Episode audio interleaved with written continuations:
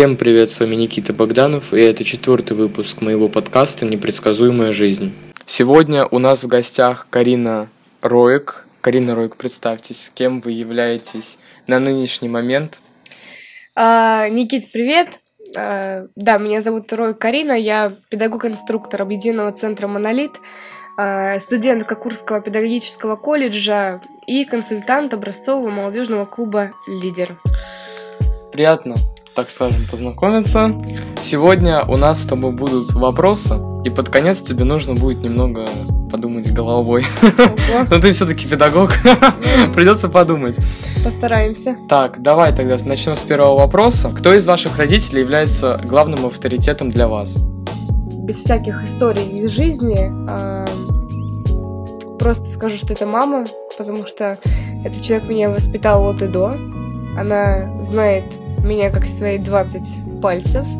И этот человек очень много мне дал, и, в принципе, у нее вот э, я учусь каждый день. И э, для меня, в принципе, авторитет это человек, у которого можно учиться. Вот это моя мама. Супер, значит, тебе повезло с мамой. Максимально. Так, следующий вопрос. Как вы воспринимаете критику в ваш адрес? А, смотря в чем критика. Вот в моей работе... Ну вот давай пример. Вот ты работал, у тебя было там очень масштабное мероприятие, которое mm-hmm. ты организовывала, mm-hmm. и потом ты видишь в соцсетях комментарии, что, блин, это было просто зашкварно, то, что вообще ничего толкового не было. И это было не один человек написал, а человек 20, 30. Но был процент того, тех людей, которые говорили все супер. Но больше те, кто говорил, что не очень. И как бы ты это восприняла? Ой, слава богу, знаешь, такого в жизни не было. И даже если бы было, критика, она всегда полезна. Я бы просто удивилась количеству, а, прежде всего, потому что если бы я организовывала какое-то мероприятие, ну, стопудов это была э, какая-нибудь молодежная встреча или, не знаю, творческий фестиваль среди молодежных клубов, что-нибудь такое, ну, и услышать э, о том, в чем ты уже разбираешься, пусть не профессионально, да, но имеешь представление, как бы, это реально можно задуматься, можно э, поразмышлять, что было не так, и на самом деле вот э, просто надо понимать, люди делают это сознательно, потому что там реально был какой-то косяк, который был очень заметен, да, и на который все обратили внимание. Или э, от того, что это какая-то там, знаешь, приведенная кем-то аудитория специально для вот такого негатива, э, создания негатива в мою сторону. Вот так. Супер. Тогда надо нашим слушателям сказать, чтобы они также воспринимали всю критику, хоть она была бы плохой. Так, следующий вопрос. Вот ты уже давно, наверное, работаешь в Монолите и вообще, в принципе... Три года. В такой... А в самой организации я уже десятый год. Вот. И вот стало интересно, какой самый лучший или ценный совет тебе давали за все это время? Ты прям запомнила, отложила у себя в голове то, что тебе сказал этот человек, и ты такая, блин, все, надо, нужно. Наверное, их было несколько советов, но один из самых главных, который я получила не в монолите, но в монолите э, использовала, это работай не ради результата, а ради процесса. Потому что когда даже дети приезжают к нам в лагерь, да, сформированные коллективы, которые едут за наградой, которые хотят добиться там первого места в рейтинге побед. А, я стараюсь а, просто обозначить, что победа это не главное. Если вы будете к ней идти, ругаясь а, постоянно на каких-то моментах, да, по репетиционным, по бытовым, вы не получите кайфа ни от процесса не от получения этой награды, если даже это состоится. Поэтому вот мое главное правило по жизни, которым я э, которому я призываю своих друзей, своих там воспитанников, например, это работать ради процесса, а не ради результата. Он дает намного больше опыта, и награда это, в принципе, э, не скажу, что там просто медалька или просто какой-то диплом. Нет, это правда а, очень приятная вещь, но когда ты знаешь, что ты прошел э, путь интересный, путь, который тебе принес удовольствие и получил ее, это намного приятнее, конечно же. Супер. Вопрос следующий. Чего ты больше боишься в жизни в своей? Может быть, потерять работу, где сейчас находишься ты? Или, может быть, просто ты боишься, что у тебя случится один моментик в жизни, и у тебя это снесет просто крышу. И ты такая, блин, все, в депрессия, нужно бежать к психологу. Знаешь, на такие вопросы очень порой трудно близким людям ответить, а тут еще на аудиторию, как бы, но я Ну давай э, что-нибудь что такое. Прям что-то, э, правда, нестандартное для меня, да, вот чего я реально боюсь. А, наверное, это вот в один момент, правда, как ты сказал, потерять все, ну, дорогое сердцу правда, это и монолит, это и, в принципе, там какое-то мое обучение, да, это мое хобби, начиная от значка, не знаю, заканчивая э, каким-то человеком, правда, который просто принес мою жизнь. Но это все боятся, это нормально, потерять там близких, потерять то, что нравится. Вот. Но э, а, еще очень сильно я боюсь э, жуков-носорогов. Очень сильно. Они меня пугают и не нравятся мне. Все. Так, хорошо. Они стрёмные. А стрёмные, извините вот э, за такое выражение, но это отдельный вид эмоций, в который я бы вот реально в психологию внесла. Все. Так, а какие бы ты дала советы людям, вот которые, возможно, теряют что-то? Вот ты говоришь то, что это свойственно терять там людей, то, что тебе нравится, потому что это жизнь. Вот какие бы ты советы дала бы людям, которые вот что-то сейчас потеряли, себя, допустим, потеряли люди? Что бы ты им сказала? Очень философские у тебя вопросы, правда. Э, над этим очень много надо думать, и человек э, там, даже моего возраста не всегда ответит точно, потому что это э, вопросы, знаешь, э, очень близкие к вопросу о смысле жизни. Вот что делать, если ты потерял там себя? Да ё-моё. А если вот потерял и что-то, не знаю, материальное, да, что-то или просто вот что-то рабочее, и, в общем, если люди теряют что-то материальное или снова учиться, снова нарабатывать, снова проходить через препятствия. Это как, ну вот, э, карьерная лестница. В любой момент ты падаешь, возвращаешься на самую нижнюю ступень, идешь снова. Очень классный ролик есть в интернете, где вот мужчина, знаешь, знаешь с лестницы на батут да, прыгает, и бац, обратно. бац, туда-обратно, туда-обратно. И это реально правда. Но проходя через испытания какие-то еще раз, э, проходя через э, новых людей, которые могут как и помочь, так и навредить, мы максимально э, многому учимся. И я вообще за то, чтобы учиться на каком-то не просто на книжках, не просто на фильмах, а учиться на опыте, приобретая его вот как хороший, положительный, как отрицательный. Вот. А, тогда такой вопрос не по теме. А, вот многие люди говорят то, что в частности люди учатся не на своих ошибках, а на других людей ошибках. То есть они видят то, что вот человек кто-то сделал, и у него, ну, он все потерял. И они понимают, что я так не буду делать, и они так не делают. А когда человек наступает опять на свои грабли, и он понимает, что на своем опыте он ничего не, вот, не может на своем опыте. Веришь ты то, что можно научиться ошибкам других людей? Да. Но мы же видим, что это стрёмно. Мы же видим э, ситуацию, которая вот нам э, не нравится, там э, выводит нас или просто показывает истину. Почему бы просто не посмотреть, не, э, не сделать по-другому, если человеку это реально навредило. Я никогда не пойду э, там, к пираньям, зная, что если, ну, а, как бы человеку они откусили руку. И не засунул, как бы, понимаешь, в аквариум э, свою ладонь. Это вот так. А если, ну, касается там каких-то проблем, э, разные есть темы, разные есть ситуации касаемо там, например, отношений, да, или касаемо работы, э, или разделения личного и рабочего. Вот здесь у каждого все индивидуально, и поэтому иногда просто не получается физически э, научиться чему-то на чужом опыте, пока вот реально сам, вот сам это не пройдешь, сам не посмотришь.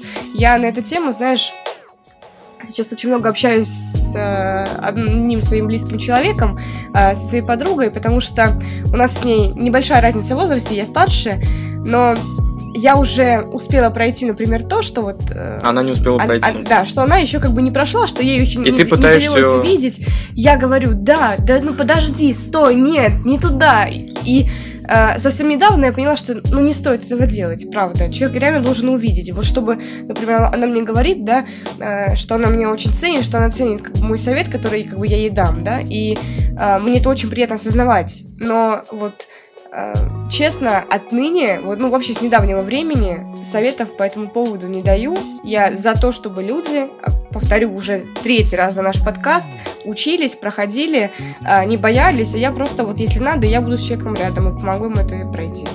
Так, супер. Ну ты вот работаешь с людьми и не с маленьким количеством людей. Научилась ли ты за это время отличать хороших людей от плохих? И если ты научилась как-то, если у тебя там человек, если у него есть такая манера, значит он плохой. Если а, а такой что есть... для тебя вот плохой человек? Для меня плохой человек это первые поступки человека, то есть а, я сначала узнаю человека, который. А, а что для тебя плохой поступок, хорошо? Плохой поступок, допустим, а, подставили, подставили, допустим, там как-то, да? Угу. Вы договорились, а в итоге человек угу. просто не выходит на связь, там. Даже вот ну, все равно, если человек правда дорожит тобой и хочет с тобой там как-то взаимодействовать, то человек даже за день скажет, я не смогу. Или, допустим, за спиной. Очень часто сейчас в нынешнем поколении за спиной очень часто вот разговаривают. И вот даже вот мы с тобой сейчас сидим разговариваем, а мы не знаем, что за нашей спиной сейчас там происходит. Может, нас там, нас сейчас там матом трехэтажным посылают. Знаешь, э, э, я очень давно не сталкивалась с понятием плохой человек. И не называла так никого, ну, не знаю. Редиска. Это вот, ну, правда, в принципе, в жизни нет понятия плохой человек. Если э, его что-то побудило на плохой поступок, да, плохой поступок еще может быть, да, э, который там приносит вред мне, окружающим, ему самому, да, но значит какие-то обстоятельства вынудили этого человека. Причем они могут быть как физическими, так и моральными. И в этом случае, если это мне не левый человек, да, это мой знакомый, друг, там, товарищ, не знаю, коллега по работе. Я, правда, постараюсь, ну, выяснить что-то, как-то помочь, если я могу это сделать, как бы объяснить, что мне это было неприятно, давай это обсудим. Если человек не идет на контакт, если человек не согласен, и продолжает мне э, ну, втирать то, что я не хочу вообще слышать, то, что мне неприятно, я просто не буду общаться с, с этим человеком. Поэтому э, в моем окружении вот нет ни плохих, ни есть мои близкие, есть э, те, которые, с которыми мне просто приятно находиться, общаться, и это реально большое количество человек. И знаешь, когда что-то... Ну, бывают же моменты, когда ребенок, да, вот просит себя вот поговорить этот-тет в монолите, и приходится что-то объяснять тоже на уровне твоих вопросов сегодня, я честно в шоке, э, сам задумываешься и сам начинаешь рыться в голове, искать какие-то ответы, и вот э, ребенок еще может это как бы тебя подтолкнуть к этому, и поэтому прежде чем обвинять или судить человека, ну, узнаете, что у него. Может, ему правда помощь нужна, и вы в силах как бы что-то изменить. На самом деле это был вопрос с подвохом. Угу. Как показывает статистика, в принципе, ученых, которые говорили, что нет плохих людей, все люди хорошие, просто своими тараканами в голове. Да. Есть ли моменты в жизни, которые ты хочешь забыть? Если есть, то какие? Прям забыть окончательно, наверное, нет, но немножко удалить из памяти захотелось бы ЕГЭ, потому что просто неприятная пора, неприятное время, не давшее мне ничего абсолютно.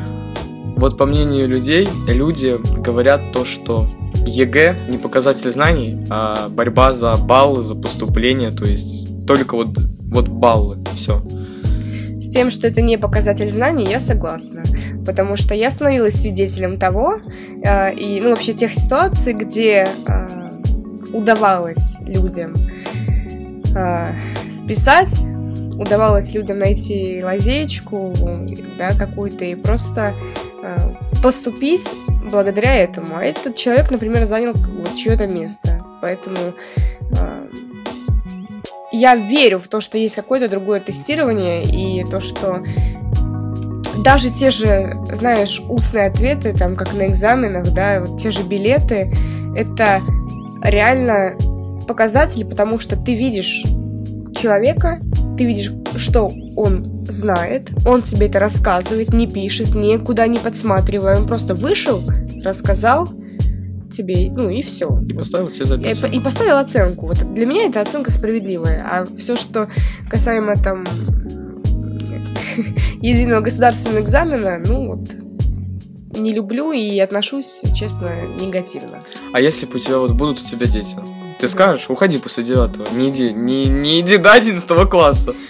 Знаешь, я сама получаю среднее специальное образование сейчас, я ни капельки не жалею, а, причем после 11 класса, я доучилась 11 классов, я получила аттестат, я сдала ЕГЭ, но при этом но поступила при этом на базе поступила, 9 да, класса. поступила в колледж, а, в Курский педагогический, вообще ни разу не пожалела, потому что когда ты знаешь систему, по которой там обучают, или знаешь э, ну, преподавателей, э, вот как эти люди преподают, преподносят информацию, да, там, студентам, ну, меня просто заинтересовало это, правда. А я как бы о них знаю, я э, общаюсь со студентами непосредственно из колледжа, и подумала, что, да блин, мне хочется быть педагогом, и, наверное, вот педагогическое образование я хочу получить именно в этом учреждении. Поэтому, если мой ребенок захочет уйти после девятого класса, да, да, Флаг и только да. И причем я поступала после девятого в то же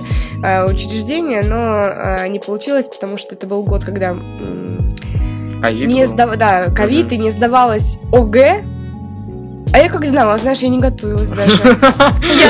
А вступительные сдавать надо, да? Я так села, там э, в марте, когда у нас ковид начался, может, Да, раньше. В феврале, да. а, Ну В ладно. феврале, да? Ну, неважно, я села и сказала, я не буду сдавать ОГЭ, я не готовилась ни к математике, вообще ни к каким предметам, я даже их не выбирала, как бы, перед этим, потому что, ну, реально, предчувствие какое-то сработало, но даже это мне не помогло, Средний балл у меня был, к сожалению, 4,65, а почему-то отличники в тот год захотели, знаешь, э, прям э, пед стремительно в пед, да, вот на 50 мест 100 отличников, и я там с 4,65, здравствуйте, ну, Ну, мне пет не светил, у меня средний балл 3,6. Обсудим. Ладно, это не показатель. Что бы вы хотели от будущего поколения? Не сейчас молодежь, которая уже является подростками, а которые сейчас, вот, возможно, идут в первый класс. от, ма- от малышей, да? От малышей. От э, малышей хотелось бы, чтобы они э, прочувствовали вкус детства по полной и реально меньше проводили времени в телефонах, потому что я верю в то, что это причиняет вред человеку. Недавно сама испытала, знаешь, на себе. э, телефон сломался, а, так, на время был тот, на котором стоял родительский контроль. Пароля никто уже не помнил. И у меня в 7 часов был отбой, а, а, нет, в 9 часов был отбой, и в 7 утра только подъем. Вот здравствуйте, я могу им пользоваться то есть в это время и не больше двух часов. Конечно же, я тратила все это время в переписке с ВКонтакте, там, да, в Телеграме, и что получилось? Я приходила домой, у меня нет э, средства коммуникации, и я понимала, что мне реально нечем себя занять. Я настолько не привыкла к какой-то деятельности дома, ну, там, понятное дело, уборка, готовка и так далее, ну, вот это отставим, а вот реально себя увлечь чем-то. А прикинь, как вот просто дети сейчас приходят, ну да, уроки сделают, но они же даже гулять не выходят, они же просто садятся, онлайн там играют или смотрят постоянно, Да, и или очень как сейчас, зависимы. сейчас как модно, пошли поговорим в ДС. Что это такое? Дискорд.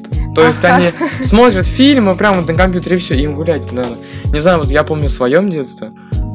Вот вообще у меня был кнопочный телефон, лет, наверное, до 9, даже, может быть, до 10 лет. И понятно, что на кнопочном не посидишь нигде. И я вечно отрывался гулять. А сейчас, когда появился телефон, у меня есть такой, что все, я не сижу дома. То есть вообще, и мне хочется провести весь день в телефоне. Да. И вот не хочется вообще никуда, только сидеть в телефоне. Не, даже не отвечать никому-то, а просто посмотреть что-то. А раньше, вот, я бы на самом деле бы выкинул телефон в мусорку, но Я бы их за, не то чтобы запретила, но, знаешь, Идем. в школе, вот когда ты реально сам прошел движуху того, что, ну, мне нужно получить оценку там, а чтобы получить оценку, мне надо там списать. И, конечно, это такой вопрос, знаешь, я еще понимаю, ну, понимаю школьников, которые реально там э, пользуются ими в школе, потому что э, это уже, ну, мы плавно переходим к системе там образования, да, но это не будем затрагивать. А, вот касаемо а, досуга человека, в детстве это, как ну, вот педагог начинающий скажу, что это должна быть игра. Это должны быть нормальные игры, свободные игры. Это когда ребенок должен приходить там домой, и у него должно быть желание э, не залипнуть в телефоне на диване, просидев там, скрючившись, да, э, а побегая, попрыгая, по лужам, не знаю, где угодно вообще прыгаете, ходите вообще с детьми по лужам, это нормально. Но как бы, а вот, ну, типа, и даже повзрослее, ну, детки, которые сейчас как бы только пойдут в школу, это все равно э, самое, самый главный, самый ведущий вид деятельности у этих детей это игра. И я призываю реально и как родителей, так и педагогов, будущих родителей, будущих еще. родителей вообще а, уделять время играм для ребенка и создавать для него условия, в которых он может раскрыться и вот э, погрузиться в мир игры и понять, что такое вот жизнь через игру. Потому что это здорово. Ну, вот я читал, ты говорила про телефон, то, что это вообще запрещено в школе по незакону, не знаю, как там правильно говорится. Но я считаю, что уметь быстро списывать, правильно, это, это вообще это заслуженный, я не знаю, списывальщик должен быть. То есть это тоже некая игра, которая нужно быстро загуглить, быстро да, найти, это быстро умение, написать. правда. Да. Вот я, знаешь, кстати говоря, в школе им владела, потому что у меня не очень э, хорошо обстояли дела с физикой, математикой. С каким, по вашему мнению, одним из самых лучших моментов вашей жизни вы могли со мной поделиться? Достаточно много вообще таких моментов в жизни было, но один из самых свежих это, пожалуй, а, юбилей моего клуба, который прошел 10 декабря прошлого года. Это было масштабно, ярко, душевно, и я вообще безумно благодарна судьбе, что удалось приложить руку к такому вот значимому проекту. Какой фактор внес основной вклад в ваши успехи к настоящему моменту? Хороший вопрос, но ответ у меня э, всегда один. Это мои учителя, педагоги, обучение во Дворце пионеров и школьников, э, в клубе лидера и, конечно, яркая жизнь в Монолите. Чего вы боялись на самом начале вашей карьеры? Если говорить про карьеру инструктора, то страхов на самом деле было множество, а, ибо разрешение некоторых ситуаций предполагало собой вот наличие какого-то жизненного опыта или профессионализма в той или иной сфере, да. А у меня этого не было, и начинала я не со стажерских курсов, поэтому а, порой трудно было сориентироваться быстро, вот как поступить правильно, да, или какой там совет дать, но а, всегда помогало то, что рядом был товарищ постарше, помудрее. И, как говорил Анатолий Николаевич Латошкин, не пренебрегайте опытом других. Вот э, реальная фраза, которой реально следовало. И вот помогло, и страхи через время все рассеялись. Наш выпуск подошел к концу. Если вдруг тебе понравился мой подкаст, не забывай подписываться. Если тебе вдруг интересна жизнь Карины, ссылка на нее оставлена в описании. Если тебе интересен монолит, и все, что связано с ним, ты также можешь найти в описании. До встречи на следующей неделе.